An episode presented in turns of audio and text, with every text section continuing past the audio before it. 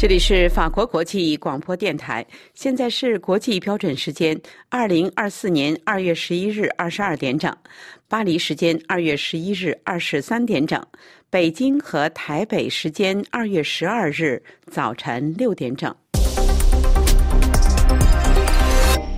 下面是新闻节目时间，首先播报今天新闻内容提要。美国总统拜登让内塔尼亚胡在任何军事行动之前保证拉法居民安全。英国军情官员表示说，需准备源头打击中国东风二七类的超音速武器。白宫驳斥特朗普不保护北约盟友的言论。芬兰前总理斯图布以百分之五十二点七的选票当选下一届新总统。听众朋友，大家好！以色列对加沙地带南部的拉法地区发动地面攻势，哈马斯方面将停止有关交换被扣押人员的任何谈判。美国总统拜登敦促内塔尼亚胡在任何军事行动之前保证拉法居民的安全。拜登在给内塔尼亚胡打电胡打电话时说：“如果没有可靠且可实现的计划来保障那里避难的超过一百万人的安全，就不应该在拉法采取军事行动。”十日，以军夜里对加沙地带拉法地区的住宅发起袭击，造成至少十五人死亡，多人受伤。以色列总理办公室九日发表声明说，内塔尼亚胡已指示国防军和国防机构向内阁提交一份计划，包含从加沙地带南部撤离巴勒斯坦平民，以及打击拉法地区巴勒斯坦伊斯兰抵抗运动组织哈马斯营地两个方面。据法新社十一日转引美国广播公司 ABC 对以色列总理内塔尼亚胡的专访。内塔尼亚胡表示，被绑架到加沙人质还有足够的人活着，这就证明以色列军事行动其合理性。而哈马斯方面说，有两名人质已经丧命，外界无法核实这一消息。巴勒斯坦武装组织哈马斯发言人十一日说，如果以色列对加沙地带南部的拉法地区发动地面攻势，哈马斯将停止有关交换被扣押人质的任何谈判。以色列总理内塔尼亚胡在十一日早晨较早播出的访问片段中表示，以军将推进军事行动，攻占作为哈马斯最后的大本营的拉法，铲除所有哈马斯武装人员。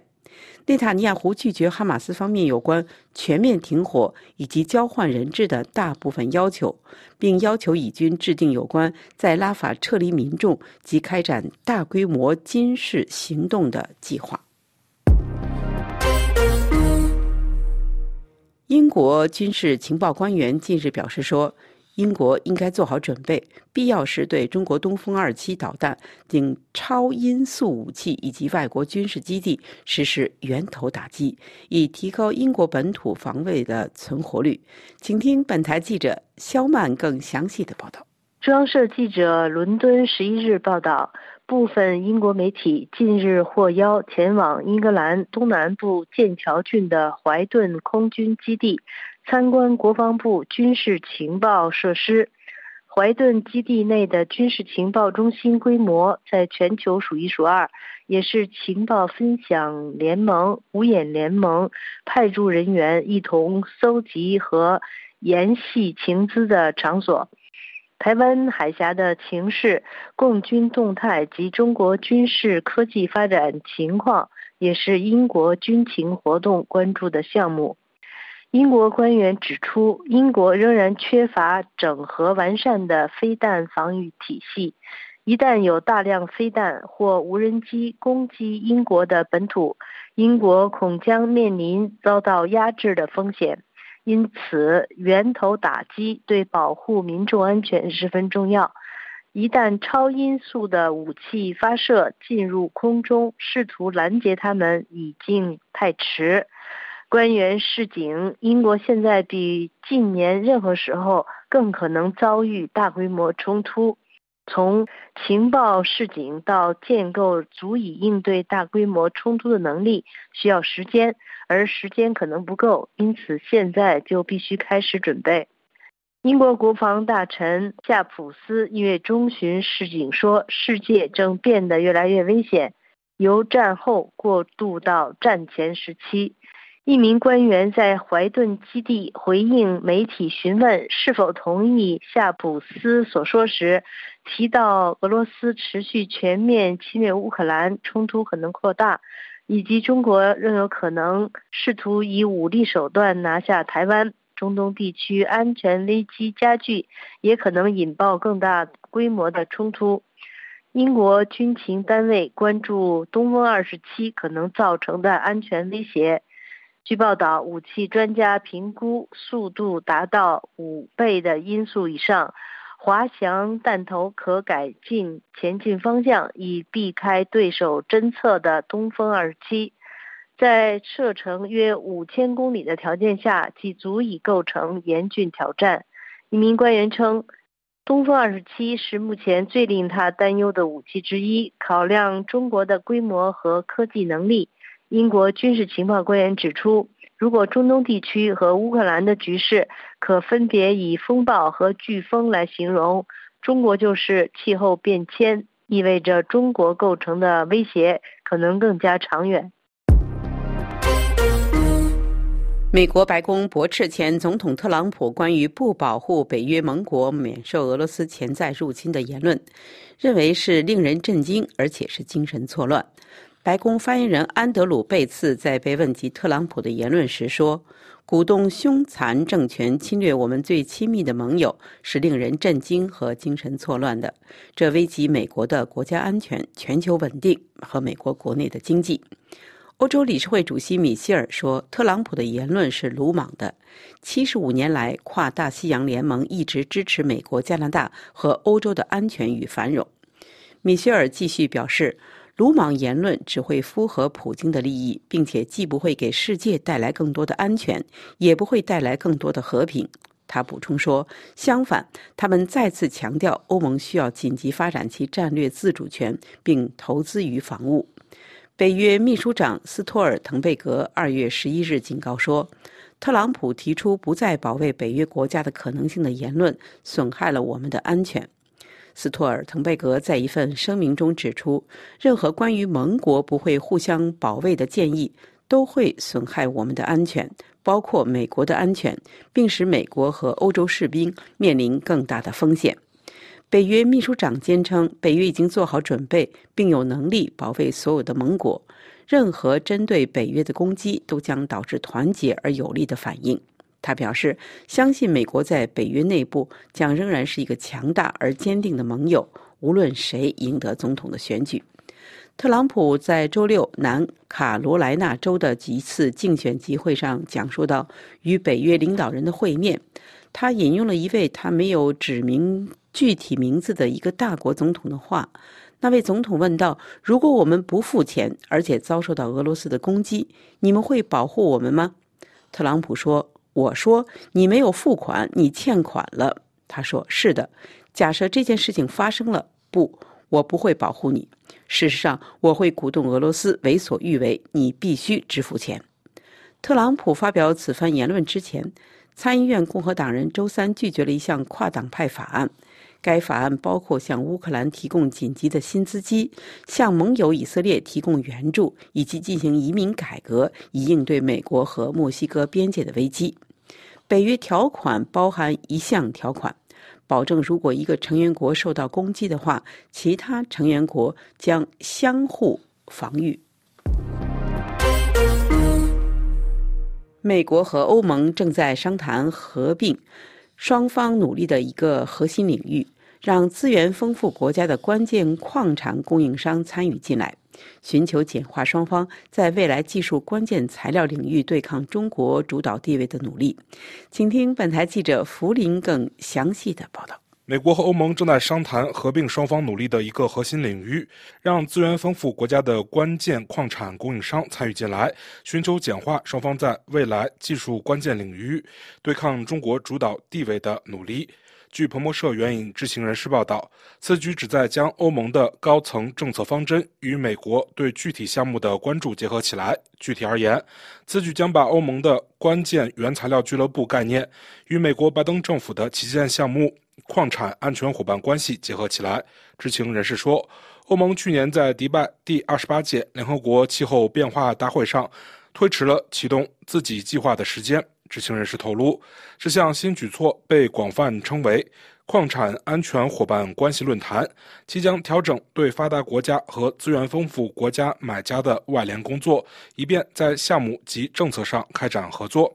作为其更广泛的经济安全战略的一部分，华盛顿和布鲁塞尔正试图对抗中国对所谓关键矿产供应链的主导地位。美欧共同努力的关键是与资源丰富的国家合作，制定投资、贸易、研究和环境问题方面的标准。美欧作为盟友，已确定了十多个潜在项目，双方面临着严峻的挑战。开发采矿或炼油项目的过程漫长而昂贵，这意味着北京的主导地位可能会持续数十年。美国官员承认不可能完全取代中国。据其中一位知情人士透露，美国和欧盟官员的目标是在本月晚些时候达成协议，并于下个月正式启动该项目。另一位知情人士说，双方将在下周于德国举行的慕尼黑安全会议上探讨这一计划。欧盟委员会贸易与农业事务发言人吉尔在回答问题时说，欧盟和美国正探讨如何优化双方在促进关键原材料国际合作方面的努力，并指这些会谈的一个重要方向是找到欧盟关键原材料俱乐部。与其他国际活动之间的最佳协同效应。一位不愿透露姓名的美国国务院官员在探讨内部事务时说：“双方认为，分别针对资源丰富国家的外联计划会重复工作，并可能造成混乱。”该官员说：“双方还希望确保在减少西方国家在生产及加工关键矿产方面对中国的依赖这一更广泛的目标上保持一致。”二零二四年的芬兰总统选举第二轮投票十一日落幕。来自芬兰议会第一大党民族联合党候选人前总理亚历沙大斯图布和独立候选人前外交部长哈维斯托在本轮投票中角逐总统的职位。当晚二十点，投票站关闭。据不完全统计结果显示，前总理获得了百分之五十二点七的选票，而他的竞争对手哈维斯托则获得了百分之四十七点三的选票。据最新消息，前外长哈维斯托已经承认自己败选，斯图布将成为芬兰新一任的总统。两人在外交政策上，例如对俄罗斯的强硬路线上大致相同，但在处理北约核武的问题上出现了分歧。斯图布认为，芬兰作为北约核计划一部分，在出现危机时可以担当运输核武的角色，而哈维斯托认为，北约的核武务需改变，因此核武没有必要运到或运经芬兰。此前，在一月底举行的第一轮选举中。作为在第一轮总统选举投票中得票最多的两名候选人，斯图布和哈维斯托进入了第二轮的争夺。芬兰前总理斯图布曾是一位年轻的外交部长，上任时年仅四十岁。他是一位速成总理，从学者到部长，不过用了九年的时间。他亦是一位平民总理。出书、开博客、写专栏、跑马拉松，誓言改变芬兰政坛沉闷的政治风气，改善外交部的形象。这位精通五种语言、长期在欧洲议会工作的能干政治家，一直在推动芬兰加入北约。而在对俄罗斯关系方面，图布斯又反对制裁俄罗斯。图布斯的上任被普遍认为可能会导致芬兰在国家安全和防务政策、外交政策方面发生重大的转变，进而影响整个北欧地区的格局。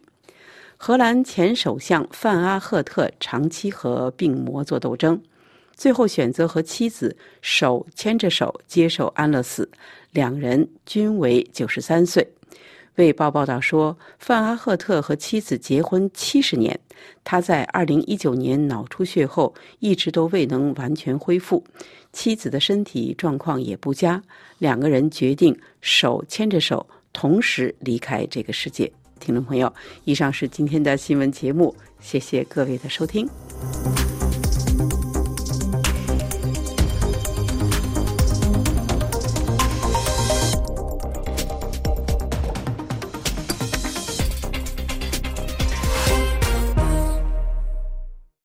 今天是二零二四年二月十二日，星期一。这里是法国国际广播电台。下面请听肖曼主持的要闻分析。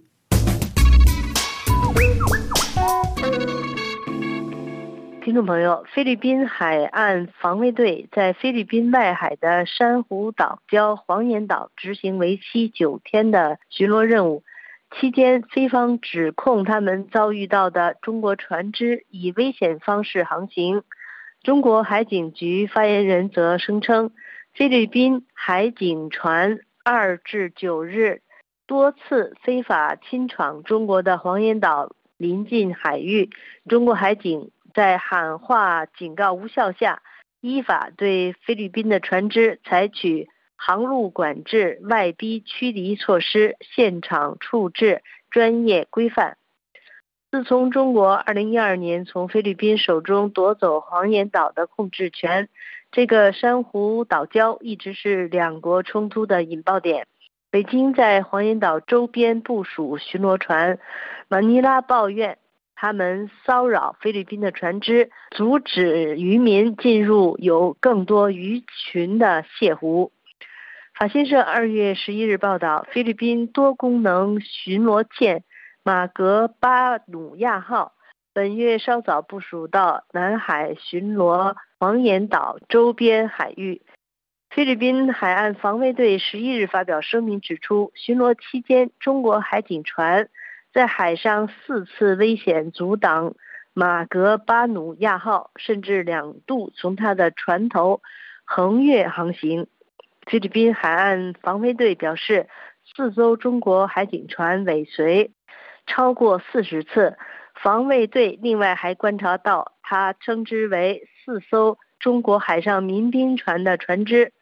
菲律宾海岸防卫队声明，尽管如此，菲方据专业方式透过无线电联络中国海警局及中国海上民兵船只，并根据国际法明确重申。菲律宾的原则和立场。由于南海黄岩岛的海域紧张，菲律宾和美国在不到三个月期间已经举行了三次海上联合巡逻和海上合作行动。第一次是去年十一月二十一日展开的为期三天的海上合作行动，联合巡逻地点包括南海和近台湾的巴丹群岛。菲律宾总统小马克思。当时表示，我们的目标是透过合作努力强化区域的安全，并和美国建立无缝伙伴关系，以维护我们的共同利益。一个多月后的今年一月三日到四日，美军出动航空母舰、巡洋舰、两艘驱逐舰和多架战机，参与与非美第二次的海上合作行动。分别两次进行联合巡逻、进阶海上通讯演习、分区战术演习、通行海上攻击等演练。美菲的第三次海上合作行动二月九日在南海登场，以强化双方的海上战力。菲律宾武装部队指出，菲律宾军方和美国印太司令部九日成功进行了第三次。非美海上合作行动重申两国致力维护区域的安全稳定。中央社七日综合彭博社的报道说，菲律宾正计划加强该国最北端、最靠近台湾的巴丹群岛省的军事部署和基础建设，以应对与中国在南海的紧张局势。据菲律宾武装部队的声明，菲律宾国防部长在参观巴丹群岛省一处海军分遣队后表示，从2024年起，菲律宾武装部队的活动节奏将有所提升。巴丹群岛省目前也正在兴建海军基地。巴丹群岛距离台湾约200公里。据菲律宾武装部队发布的声明。菲律宾国防部长呼吁在巴丹群岛增加驻军，并开发更多的建筑，形容当地是菲律宾北基线的先锋。听众朋友，以上是今天的要闻分析，由肖曼编播，感谢玉丽的技术合作，也感谢收听。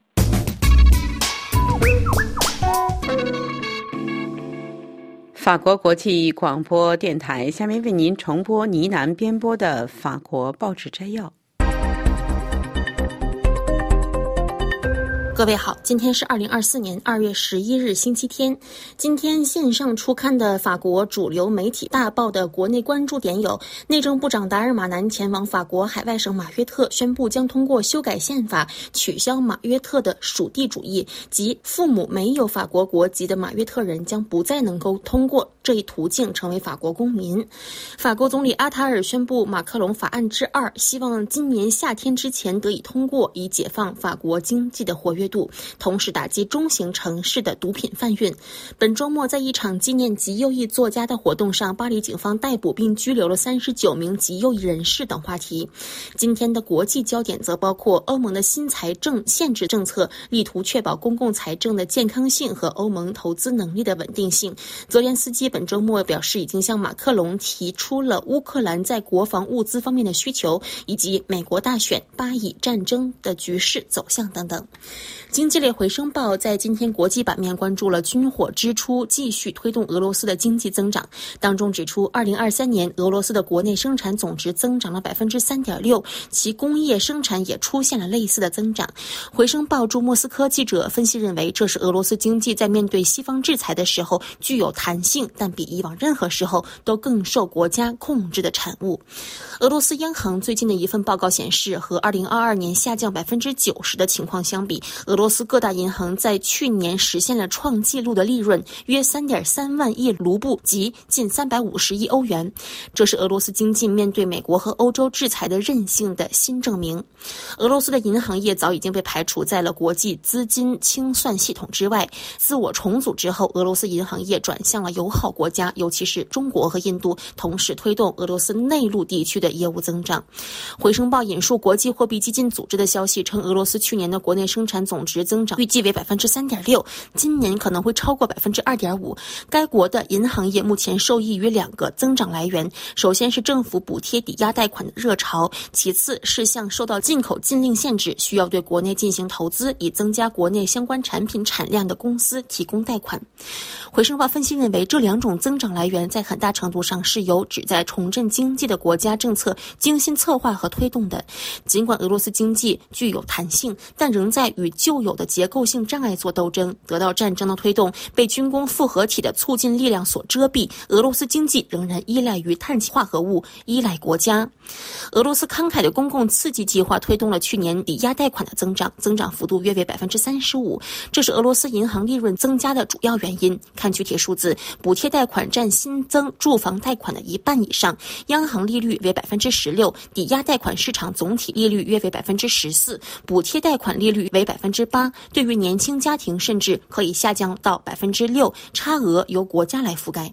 至于去年超过百分之二十的商业贷款增长，回声报指出，这主要来自企业的新工业投资项目。这些项目需要对设备进行现代化改造，以取代被禁止的西方进口产品，同时为其重组提供资金。另外，商业贷款的增长还部分得益于俄罗斯买家收购西方公司出售的资产的时候，政府所出的政策。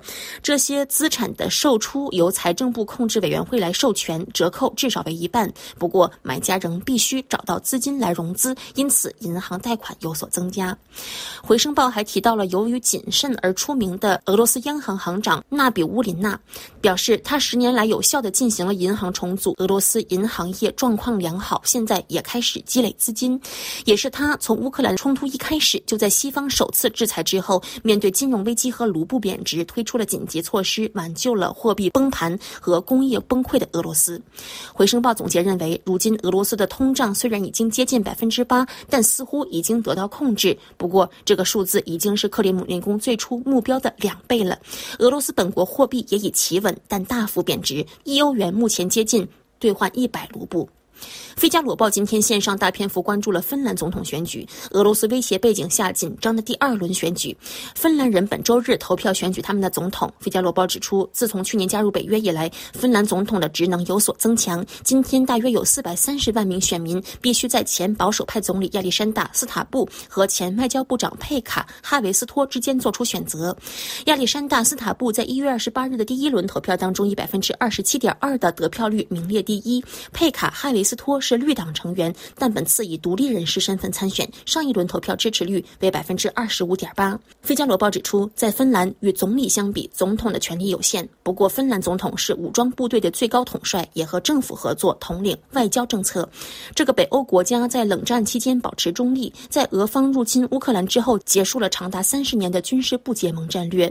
去年，鉴于涌入大量移民造成危机，芬兰已在十一月关闭了和俄罗斯的边境。《费加罗报》引述。芬兰公共电视台 YLE 周四进行了一项民意调查，称亚历山大·斯塔布的支持率为百分之五十四，哈维斯托的支持率为百分之四十六。两人在对俄采取加强制裁立场上有着共同的愿景。好了，以上是今天的法国报纸摘要，我是倪楠，感谢收听。法国国际广播电台，请听江峰编播的曼谷专栏：印尼大选将近，南海冲突愈演愈烈。听众朋友，南海紧张局势持续升温。近期，美国出动航母舰队和菲律宾频繁开展海上军事演练，而声称拥有南海主权的中国同样调动海空军力展开例行巡逻。随着台湾海峡敏感性日益升高，在地区引发南海冲突爆发，美国全球安全控制力受到挑战的舆论。与此同时，全球第三大民主国家印度尼西亚即将迎来总统大选，选举结果对未来包括南海局势在内的地区安全影响同样引发关注。综合泰国媒体报道。随着南海局势持续升温，菲律宾和美国在短短三个月时间内，在南海进行了第三次联合巡逻。两国的防务安全关系在跟中国关系紧张的情况下，加强了相互之间的协调操作性。据悉，这是自二零二三年十一月以来，菲美两国之间举行的第三次联合海上军事训练。几天前。美国、日本、澳大利亚军舰以维护印太地区海空航行自由为名，在南中国海地区进行联合军事演练。相关分析认为，目前在俄乌战争、加沙冲突和红海胡塞武装危机的严峻挑战下。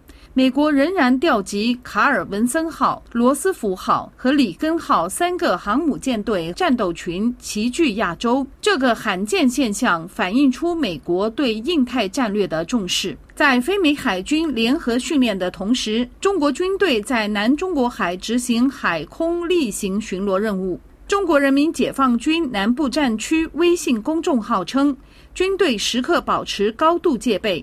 坚决维护国家主权、安全和海洋利益。中国根据历史依据声称对南海大部分地区拥有主权，这与南海周边的东南亚国家越南、菲律宾、马来西亚、文莱和印尼伸索的主权海域产生重叠。菲律宾一度提告海牙总裁庭，并且取得胜诉。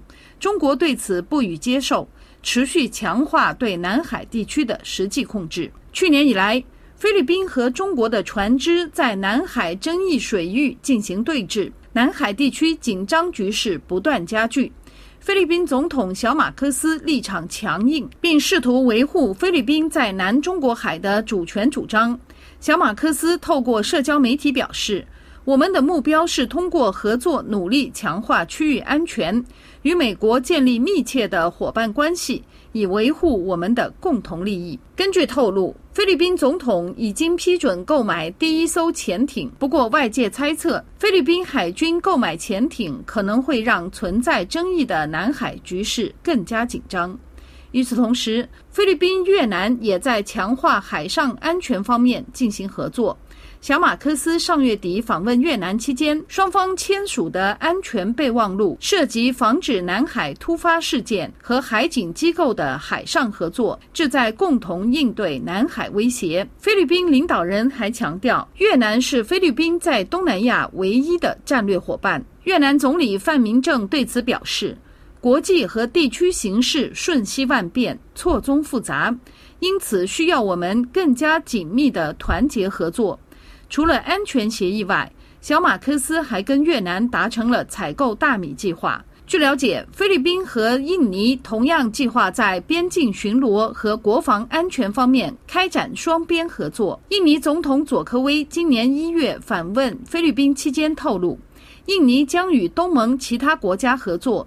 尽快与中国协商建立一个关于约束海上行为的框架，以签订南海行为准则。印尼总统大选今天进入静默期，三组主要的总统候选人将在二月十四号全民投票中展开角逐。根据印尼选举委员会透露，印尼二点七亿人口中有超过二点零四亿人登记投票。作为全球第三大民主国家。凡是年满十七岁的印尼公民均可投票。二零一九年印尼大选投票率为百分之八十一。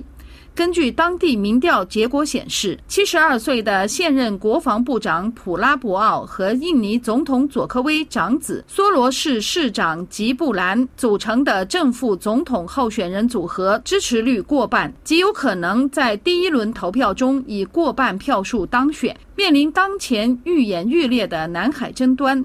印尼总统佐科威明确表示，东盟不代表任何国家或者参与大国竞争。如今，随着新总统人选即将浮出水面，印尼新领导人的南海立场值得特别关注。曼谷江峰，法国国际广播电台中文部撰稿。下面为您重播今天新闻主要内容。美国总统拜登让内塔尼亚胡在任何军事行动之前保证拉法居民的安全。英国军情官员说，需需要源头打击中国东风二七类的超音速武器。白宫驳斥特朗普不保护北约盟友的言论。芬兰前总理斯图布以百分之五十二点七的选票当选下一届总统。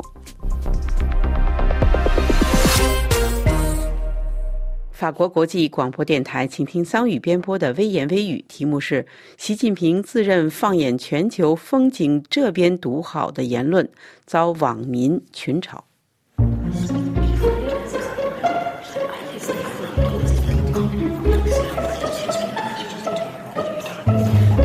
各位听众，大家好。今天用网传一位清华退休教授撰写的春联开篇，上联是“去毛病普天同庆”，下联是“除恶习大地回春”，横批是“国泰民安”。有网友表示，这幅春联道出了中国人民的心声与期盼。还有一幅道出亿万股民心声的春联，如下：“千古跌停辞旧岁，万众套牢迎新春。”横批蒙在鼓里。二月八号，中共总书记习近平在春节团拜会上发表讲话时说：“即将过去的兔年，中国全面贯彻新发展理念，果断实行冠病疫情防控转段，推动经济恢复发展，经济总量超过一百二十六万亿元，粮食总产量再创新高，就业物价总体平稳。放眼全球，仍然是风景这边独好。”有网友发帖说：“自我感觉不是一般的好，而是独好。”网友陈建龙发帖说：“正儿八经的正了正新装，但没照镜子。正所谓砂锅里炖驴头，肉烂嘴不烂。”另有网友发帖说：“不要仗着自己脑子有问题就为所欲为。”网友某村普通村民发帖说：“股价大跌，韭菜跳楼，房地产烂尾，欠债过万亿，失业创新高，外资大举撤离，创纪录走线偷渡美国，富豪移民，韭菜失业睡大街，新年不可除夕。”回乡遭天谴，暴风雪堵路，塞了五天回不了家。这真是风景这边独好呢。网友财经数据库发帖说：“死亡螺旋开始绞杀，中国经济大萧条进行时。现在有很多举措都是石破天惊的，比如住建部把地产调控权赋予地方，这是过去没出现过的；再比如允许外资控股金融机构，这是二十多年来不曾出现过的。这就是金融开放。但是在经济持续崩塌的环境下，在外资的信心持续崩溃的现状下，一切所谓开放的利好的举措已经无法提振外资信心了。为什么曾经华尔街和这里关系如此紧密？其中一个重要的因素就是华尔街渴望深入这里的金融市场，分得一杯羹。如今已经开放了，但国际地缘政治关系却发生了根本性改变。再开放已经无济于事，因为这里已经成为西方文明的头号公敌。这里经济长期衰退已经成为世界普遍共识。从去年年初，继摩根大通对中国经济悲观言论发出后，保罗·克鲁格曼也指出，这里将发生长期性衰退。在之后是拜登说，这里的经济犹如一枚定时炸弹。在之后是耶伦。日本和韩国也做出了紧急应对举措，最后是国际评级机构下调了这里的评级。当欧美甚至日本都出现了通胀时，这里相反呈现的是大通缩。这给外资和机构呈现的是怎样的场景呢？就是曾经日本衰退的三十年，但即使当年日本经济衰退，保罗·克鲁格曼也指出，日本企业仍有持续。创造财富价值、修复资产负债表的能力，失业率非常低，福利保障非常完善。日本和这里是无法相提并论的，而这也是已经成为整个世界的共识。再看目前各国股市反应，印度股市成为世界第四大股市，日本股市屡创新高。且不说美国股市，而这里股市已经到达了两千八百点的。保卫战叠加地产崩溃对整个经济的冲击，也已经成为整个世界的共识。所谓政策，就是掌权者拍脑袋，毫无法治规则。今天能放开，明天就能收回。不要小看共识，共识决定一切，共识也决定一切信心和预期。当年为什么这里成为世界工厂价值洼地，就是源于整个世界对。这里的共识，才促成这里成为世界工厂。当这种共识一旦消失，一切将无法扭转。这里不会再吸收任何外资、任何金融资本，相反是持续疯狂的出逃。这才是一个经济体面临的最可怕的场景。趋势已成，国运逆转下，没有太多人可以幸免。政治体制决定经济高度，经济发展已经触及天花板，接下来就是衰退。更何况政治在倒退，一个时代落幕了，会落到每一个人身上。网友易春秋引用韩非子《王征》中的一段话发帖说：“人心而无悔，国乱而自多。不料境内之资而益其邻敌者，可亡也。”易春秋将这段话译成白话如下：狂妄自大而不思悔过，国家混乱却自吹自擂，不了解本国的真正实力却轻视周边敌国的，则政权极之可能消亡。最后，就用一首题为《当一个草包飞在天上》的诗作结束今天的节目。诗作者马启代在诗中写道：“当一棵草飞起来，一定不是因为它有了翅膀；当一个草包飞上了天空，一定是许多草有了妄想症。假如地上的草为之鼓掌、欢呼、膜拜，一定是草地被严重污染。”当草包成为一群草的代表，肯定地上的草已经疯狂。一个草包要与太阳一起飞翔，这荒诞的一幕正在上演。没有一个草包能让人长久仰视，草包的悲剧也是草们的悲剧。以上是今天的微言微语，我是桑宇。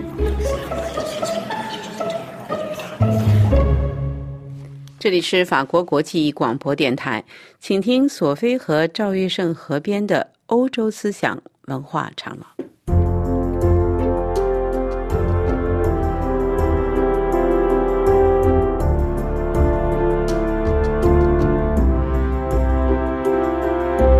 各位听友好，在英国宪政民主制度中，国会是最重要的构成要素。有国会统治的权利，就有限制，所以建立宪政制度的过程始终伴随着国会与国王的斗争。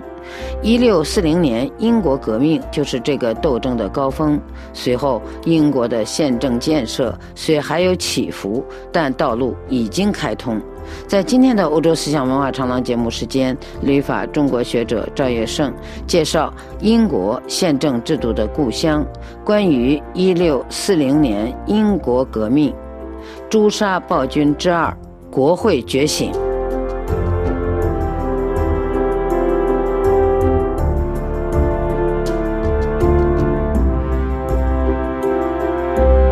赵先生您好，您好。赵先生，英国国会的历史是一个有意义的题目。当然了，所以今天呢，我想花一点时间来介绍一下英国国会的产生和发展的历史。在英国立国之初，统治国家的权力基本上是由国王独享，那是因为一个马上得天下的时代啊。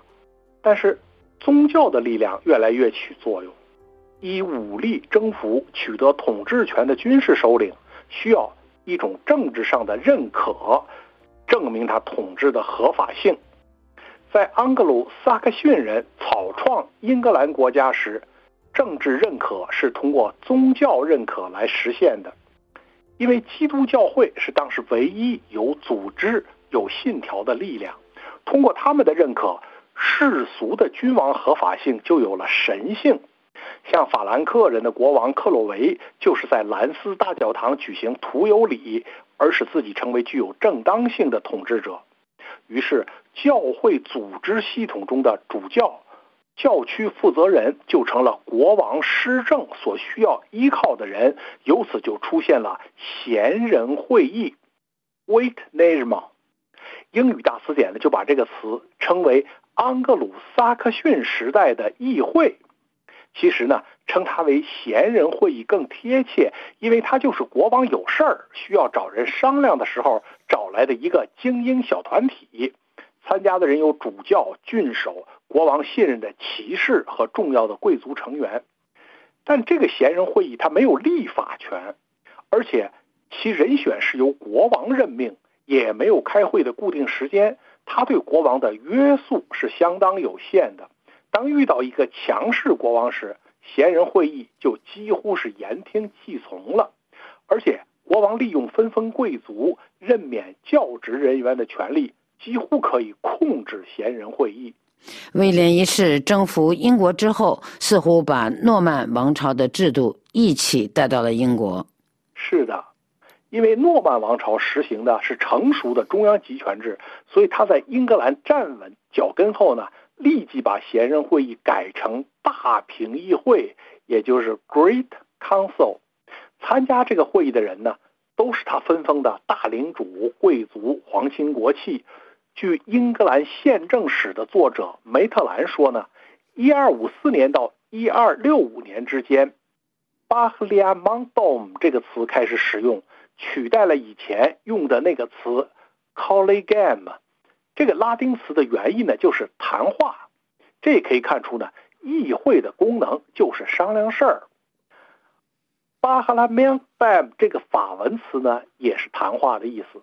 所以梅特兰说，正是在这个期间，这个巴赫利亚蒙戴姆一个词呢，就开始逐渐使用。从约翰王那里强行获得大宪章的那个会议呢，因此也就被回溯性的称为。兰尼米德会议，这说明呢，议会这个机构就是社会同国王讨价还价的地方。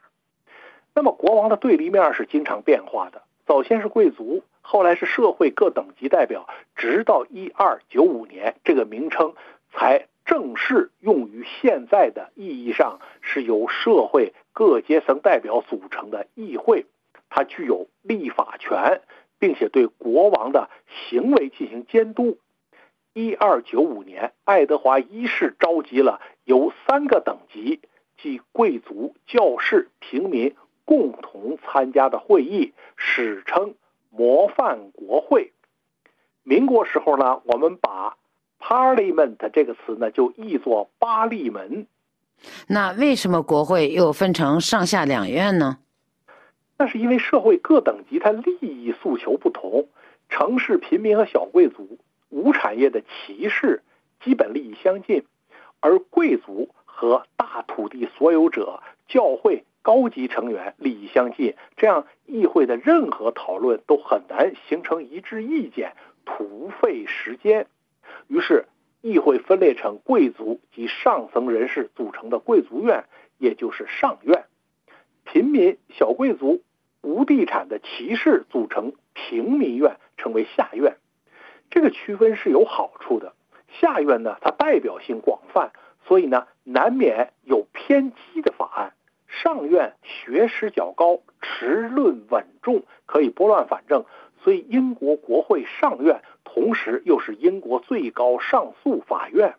在伊丽莎白一世统治时期，国会议员就敢于向女王挑战。要知道，这位童贞女王可是具有不容挑战的权威。但是由于王室贵族任意颁发专利权，并从受益人那里获得回扣，这无形中就增加了民众的负担。在一次下院辩论的时候呢，一位议员就高声朗诵他手里拿着的一张专利名单，从制铁业到制造沙丁鱼的方法，真是五花八门。议员就愤怒了，有一位就。当场高声就问呢，有没有烤面包的专利权？伊丽莎白女王当时为了平息国会的愤怒呢，她立即下令取消了多项专利权。她对下院发表演说：“上帝置我于万人之上，我实感荣幸。但我能依靠你们的爱戴治理国家，则是最大的荣幸。这位至高无上的君主也要照顾国会的意见。”可见国会在英国政治结构中的分量。可是詹姆斯一世对国会可真不客气。是这个情况。这詹姆斯一世呢，他是苏格兰女王玛丽·斯图亚特的儿子。当时的英格兰，当时的苏格兰完全没有英格兰自大宪章以来的法治传统。他对什么是法律、君主与国会的关系是什么一无所知。比如。大宪章的原则是，国王只能根据人民赞同的法律实行统治，不应该把人民不赞成的东西强加给他们。但是詹姆斯接受的是君权神授、君王绝对权力这一套观念，所以他继位后召开的第一届国会，就提出了国王特权。那丘吉尔他当时记述了国会的反应，下议院起草了一份措辞恭敬。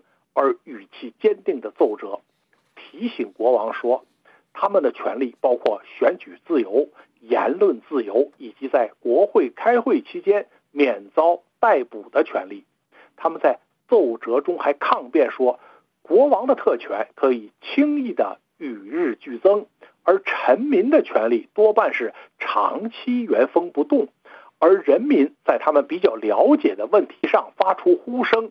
是上帝的旨意，我们可以看出啊，下院的回答已经认为他们是人民的代表。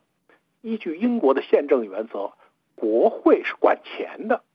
那詹姆斯一世从苏格兰的穷乡僻壤跑到当时最发达的城市伦敦登基，又一身兼两个王国的国王，有点一夜暴富的感觉，所以他花钱是大手大脚。可每当有财务上需要的时候呢，他又不得不找国会，而国会认为呢，国王自己的领地和特划给国王的海关税收已经足够国王自用，不能再向国会要钱了。结果国王和国会的关系就急剧恶化。除了要钱，詹姆斯一世就不召集国会开会。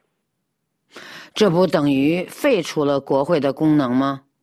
当然了，时任大法官的培根呢，就是那位宣扬知识就是力量的哲学家，在权势面前那是卑躬屈膝，一味的去迎合国王，说国王的专制统治是有充分理由的。这个人呢，人品很差，贪权贪利，后来因为受贿罪受到了惩罚。而与培根持相反意见的，就是我们上次提到的科克大律师。他坚称，当国王与国会发生冲突时，应当由法官依据英国的习惯法来裁决。法庭有权审查国王和国会的法令是否合法。这就是宪政制度中一条最重要的原则：司法审查。没有这一条，法律就是不可靠的。可是詹姆斯一世认为，法官可以在国王和国会冲突中充当仲裁人，但是法官的地位和国王任命的其他官员一样，必须听从国王的指挥。培根他还很无耻地宣称啊，说法官应该做国王指挥的雄狮，但科克和当时的一批议员呢，却坚持认为。法律不能任人杜撰，也不可更改，因为它是英国人千百年来积累下来的东西。我们只需要发现它，解释它，依据它来判定正义与非正义，有罪无罪，公正和不公正。好的，那就谢谢赵月胜，谢谢。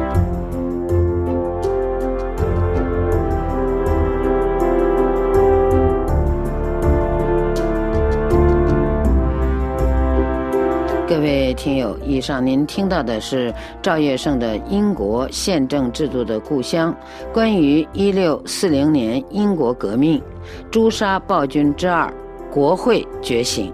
本次欧洲思想文化长廊节目由索菲主持，感谢苏丽娜的技术制作和各位的收听。下次欧洲思想文化长廊节目时间，我们再会。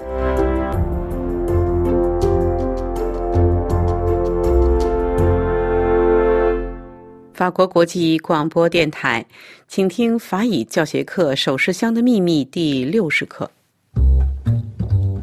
L'affaire du coffret dernière。收场的一天终于到了，大家都待命行动。我们很好的藏在小卡车里，而且清楚的看到沙滩和小海湾，那个 galant，但是我看不到那家。Test，test，vous m'entendez，Lucas？Etienne Nadia Allez, chin chin, ma belle. Vous entendez Derrière Oui Vous m'entendez aussi Très bien. Bon, j'y vais.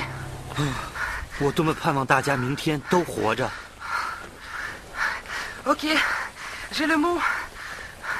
À gauche, dans le rocher blanc. Ok, je vois le coffret. J'y vais. À gauche, dans le rocher blanc.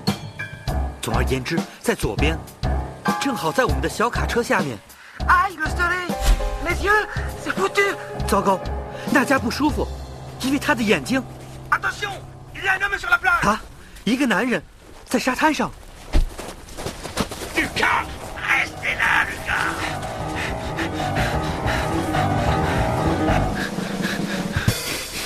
我来了，我来了，娜迦。来了，左边。啊，故事，啊，故事，啊，左边哪儿啊？那家，哎，在这，哎，对，就是这一个纸箱子。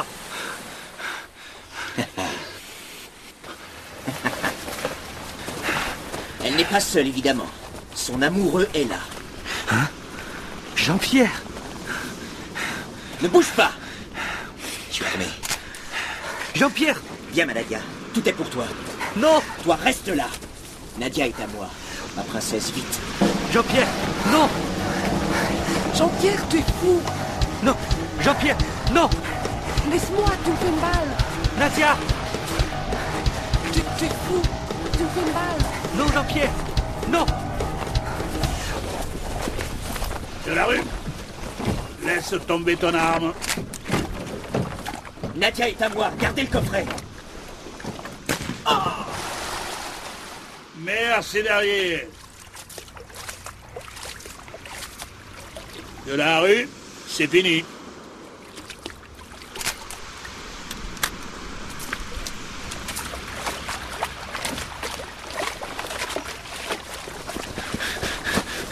Nadia, ça va? Ça va.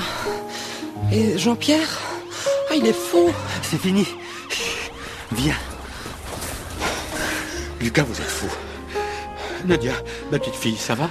Bravo, Lucas.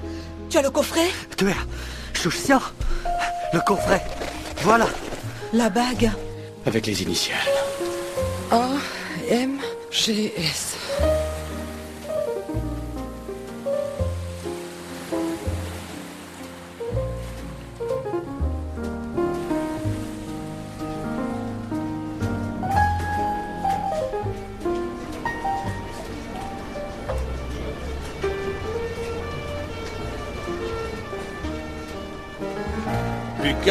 vous êtes terrible, hein Mais bravo, fiston. Alors, vous allez rentrer chez vous Chez lui En Chine 啊，no，我将留在法国，和娜佳在一起。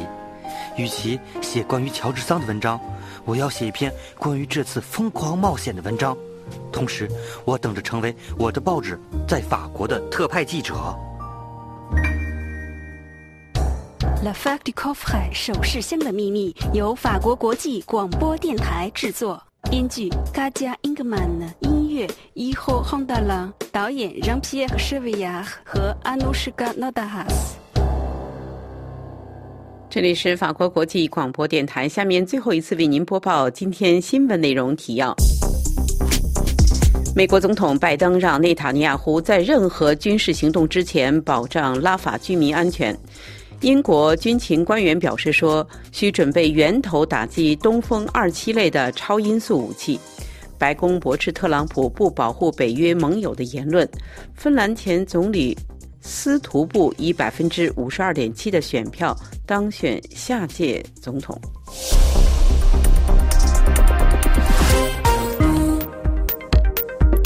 这里是法国国际广播电台，听众朋友，本台对亚洲的第一次华语节目播音到此即将结束。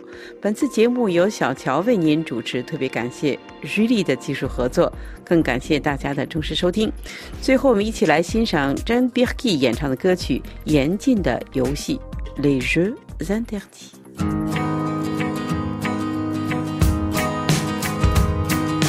Elle se fabriquait des histoires et jouait toutes deux aux jeux interdits. Une nécropole dérisoire. Elle jouait